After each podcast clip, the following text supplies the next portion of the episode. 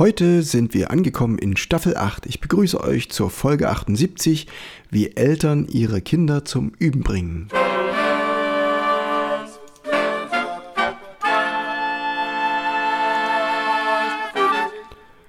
Taylors Bläser Podcast, der Wegweiser zum Lernen, Spielen und Unterrichten von Holz- und Blechblasinstrumenten.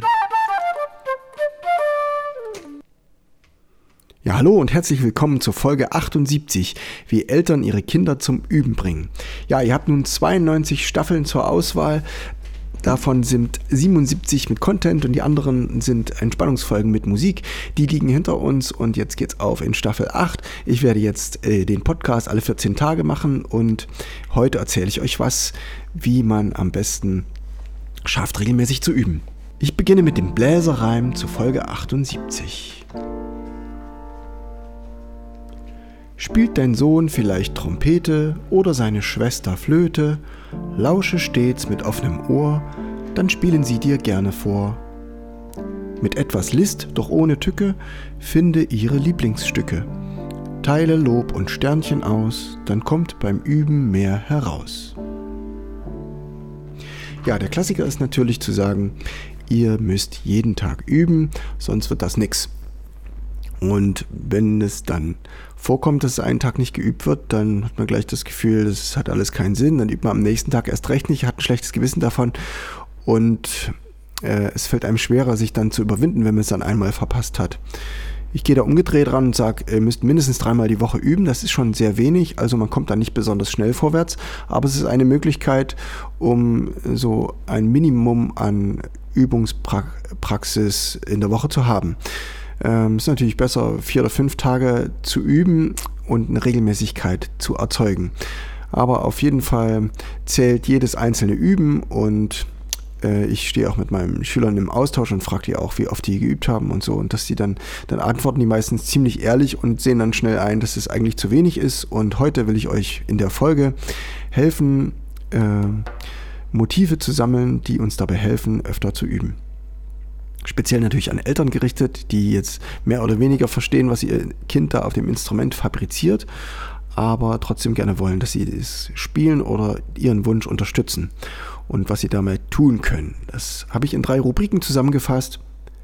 Einmal ähm, wäre der Bedarf zu erzeugen, einmal im Alltag selbstverständlich machen, das Üben und das dritte, das wäre die Rubrik äh, Fühlen wie ein Profi. Ich beginne mit den Gedanken zu Rubrik 1 zum Bedarf erzeugen. Also das hat natürlich einen Grund, ein Instrument zu spielen ne? und äh, wenn jemand anders daran teilhat und das toll findet, dann hat derjenige, der das Instrument spielt, natürlich einen verstärkten Drang, das zu machen. Das kann eine einfache Geburtstagsfeier sein, eine Geburtstagsgratulation oder am Telefon ein Gruß mit Instrument oder ein kleines äh, Vorspiel in der Musikschule oder eben auch, wenn man Essen kocht, einfach den Sohn oder die Tochter fragen, ob sie vielleicht Lust hat, ihr Instrument da in der Küche zu spielen, den Notenständer dorthin zu bewegen. Also wir bieten ein Podium, ne? Wir stellen, sagen dann, dann und dann gibt es eine Gelegenheit, da haben wir dann Kuchen gegessen, dann könntest du draußen dein Instrument aufbauen, spiel doch mal. Kannst du dir das vorstellen? Aber ein Podium bieten bedeutet auch äh, einfach die Kinder nach ihren Stücken fragen, was spielst du eigentlich zurzeit? Und äh, das kenne ich noch gar nicht, spiel mir doch das mal vor. Das kriegst du noch nicht so hin, aha, dann spiel doch mal eins, was du gerne hast. Das hat schon viele Sternchen, wie klingt denn das? Und dann wird sich herausstellen, dass es einzelne Lieblingsstücke gibt, die sie gerne wieder spielen und das kann ein Einstieg sein, sie dazu zu motivieren, überhaupt ihr Instrument in die Hand zu nehmen. Der Rest kommt dann von selbst.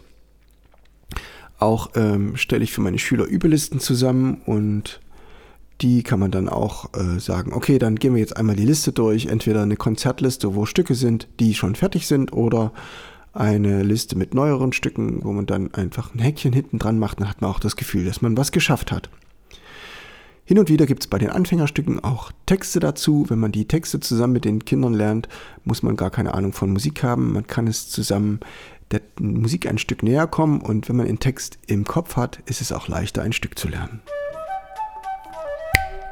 Rubrik 2. Im Alltag selbstverständlich machen. Wenn ich im Alltag äh, mein Instrument benutze, dann schaffe ich es gut, äh, mein Übepensum zu erreichen, weil es dann ganz selbstverständlich äh, immer schon da steht und wartet und wenn ich aus der Schule komme oder bevor ich abends meine Serie gucke, sehe ich mein Instrument da stehen weiche das Blättchen ein und fange an zu spielen.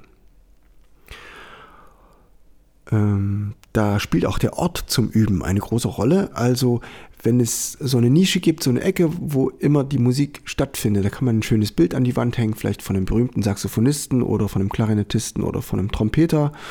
Oder man kann auch den Instrumentenständer dort so platzieren, dass es Spaß macht, das Instrument dort abzulegen. Man kann einen hochwertigen Notenständer kaufen, der sich gut verstellen lässt, der eine schöne optimale Spielposition ermöglicht. Gerade bei Holzinstrumenten gibt es viel Zubehör, ein sinnvoller Saxophongurt, eine gute Blattschraube, ein schönes Etui, wo die Blätter reinkommen. Auch die Tragetasche fürs Instrument selbst bringt eine gewisse Freude mit sich und da kann man immer mal auch schauen, was so nötig ist. Das, da komme ich dann in Rubrik 3 noch dazu.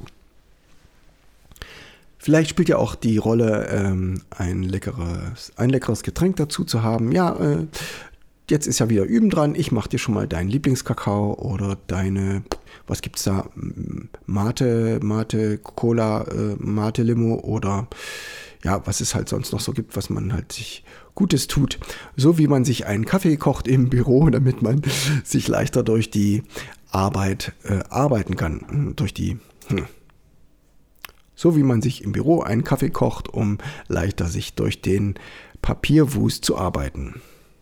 Das Üben kann natürlich auch im Freien sein, dort wo ein schönes freies Feld ist oder vielleicht eine Brücke, unter der das Saxophon so richtig schön zurückhallt.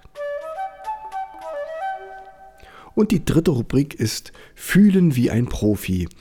Ähm, das kann auch schon in den ersten Jahren stattfinden. Das ist ja mehr die musikalische Vorstellung. Das ist das, was Üben ohne zu üben, was ihr dort in dieser Folge findet dass auch die innere Vorstellung ähm, zurückwirkt auf das, auf die Art, wie wir das Instrument selber spielen, auf die Art, wie unsere Kinder die Instrumente selbst spielen.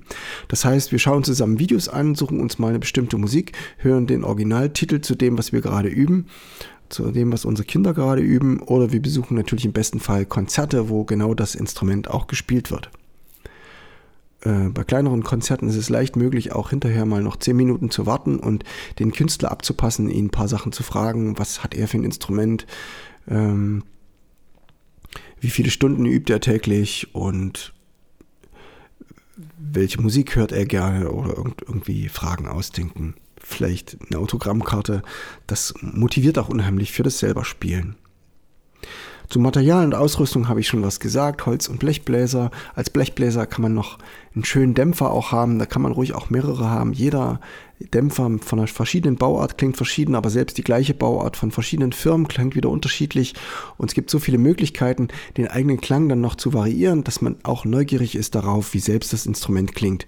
Ein Tango mit einem gestopften Dämpfer ist wieder was anderes, als mit einem Harmon Mute einen Blues zu spielen. Oder eine gedämpfte Posaune kann auch so ein bisschen old-fashioned klingen. Ja, das wäre es für die heutige Folge. Wenn euch was einfällt, was euch dazu motiviert, regelmäßig zu üben, dann schreibt mir das in die Kommentare.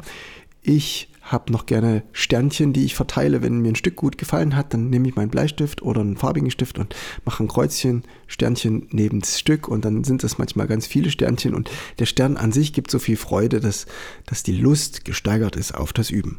Und genau das ist das, was ich euch wünsche und euren Kindern wünsche, dass das Üben gut vorwärts geht. Vergleicht auch meine anderen Folgen zum Üben. Zum Abschluss sage ich euch nochmal den Bläserreim. Das ist die Folge 78.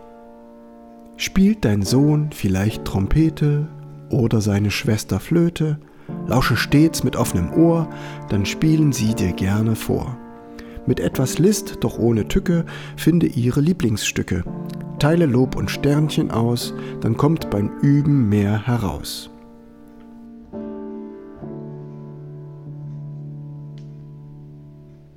In der letzten Folge habt ihr Noten gehabt, die ihr euch runterladen könnt. Es ist die Folge 77, eine Einspielfolge mit Septakkorden und Chromatik. Und passend dazu habe ich heute das Stück rausgesucht. Ich arbeite zurzeit an einer neuen Notenausgabe und zwar habe ich ein Duettbuch geplant, Das hat nicht nur 25, nicht nur 50 wie mein Taylor Reelbook Stücke, sondern es hat 100 Stücke, die ich zusammen kombiniere. 50 Eigenkompositionen, 50 Fremdkompositionen, die ich als Duette baue. Und eins davon ist der Trinkgeld Blues. Mit Posaune und Altsaxophon. Viel Spaß damit. Ciao, euer Steven Taylor. Bis in 14 Tagen. Der Trinkgeld Blues.